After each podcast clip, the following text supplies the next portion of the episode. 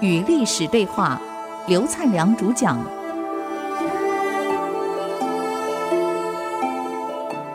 这里是爱思之音主客广播 FM 九七点五，你所收听的节目是《与历史对话》，我是刘灿良。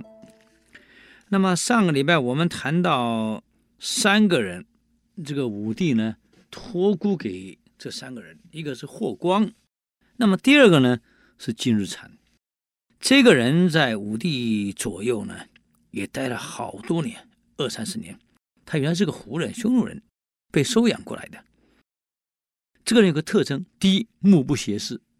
你别看他胡人，那对儒家思想、道家思想的书可读得多啊，非礼勿视，非礼勿听，非礼勿动啊，清清楚楚。啊，做人做事规规矩矩，正正经经的。连皇上赐给他的宫女啊，他连碰都没碰过。你看，要一般人不知道碰几个去了，一个没碰啊。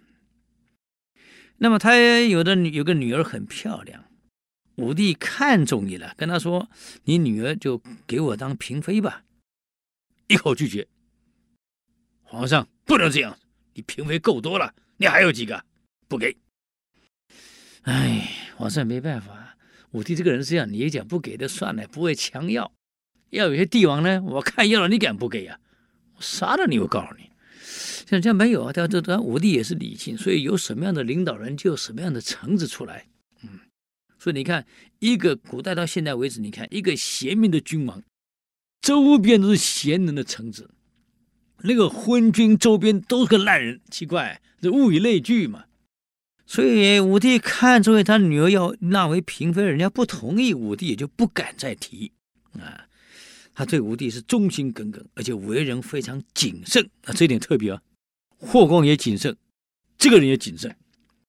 所以各位，这个中国有一句俗话呀，在一个单位里面，你们想一路升官一路爬，哎呀，有九字真言，一定要学会。第一，慎做事。做事一定要谨慎，否则犯了错啊，以后搞不好因为一个大错而永远不能翻身了。第二句话呢，少说话，话少说一点，多说了多错。所以慎做事是少说话。第三句呢，勤接待，首长来了，长官来了，接待你就勤快一点啊，不要多多落落的啊，慢慢吞吞的。没长眼的，没长耳的，当然出问题。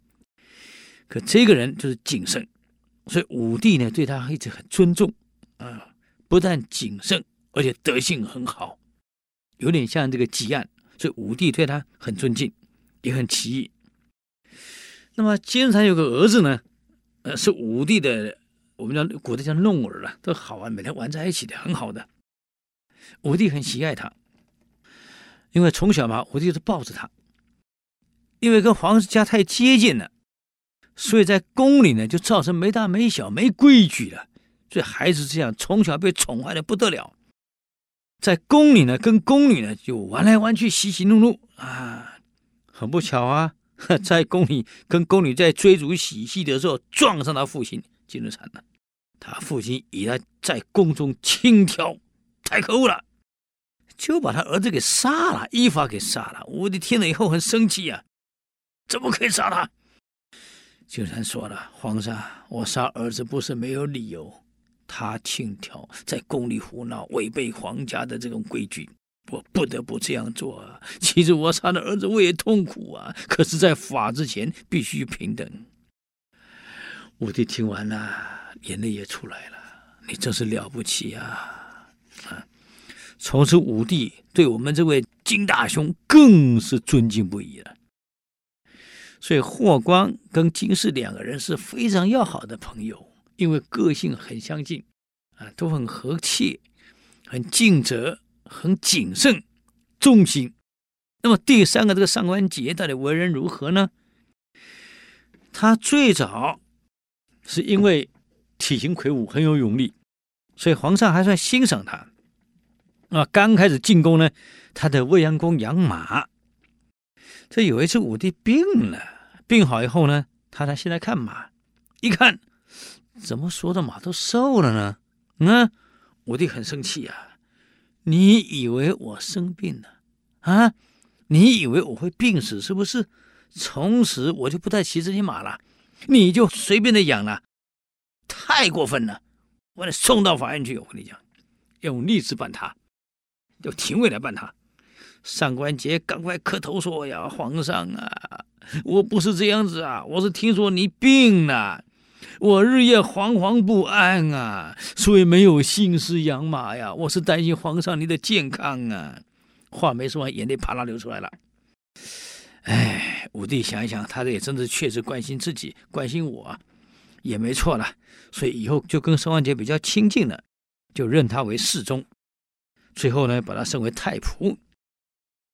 这三个人外表都一样，忠诚、廉洁、正直、谨慎、和善，所以平常武帝常跟这三个人在一起的啊。因此，这三个人在所有的武帝的那个官员里面就脱颖而出。所以皇上临终前就这样托孤给这三个了。霍光跟金日禅没话讲，真的是个好人。但上官桀呢？我们看看是不是真的那么好呢？哎呀，所以武帝用人也有用错的时候啊。原来刚开始霍光跟这两个人原来刚开始关系也是很好的。那么霍光每次出差不在，就由这个上官桀呢代行他的职责。后来霍光的女儿也嫁给了上官桀的儿子叫上官安为妻子，生了一个女儿。到五岁的时候。因为这女儿长得很漂亮，很聪明伶俐，上官安就很有野心呢，就想了：如果透过这个我的岳父不是霍光吗？霍光女儿嫁给上官安啊，所以透过岳父跟皇家的关系，把我女儿送进宫，给皇上当妻子，将来当了皇后了。那我上官家就不一样了，我变成皇上的岳父了，有什么不可以呢？于是来跟霍光讲明他的要求，还让上官桀来一起说明，就没想到霍光拒绝了。这个事情不行，女儿才五岁，你就打女儿的野心，打女儿的算盘了，你还是当父亲的吗？不可以，我不同意。霍光为人正直，拒绝了。这个时候啊，既然这条路走不通，门关了，我再走另外一条门。上官安啊，有个门客叫丁外人，跟皇上姐姐长公主呢，盖长公主呢私通。哎呀，我发现这古代这个宫中也是很乱了。这个私通到底怎么了呢？哎，我们休息一下，等会儿继续与历史对话。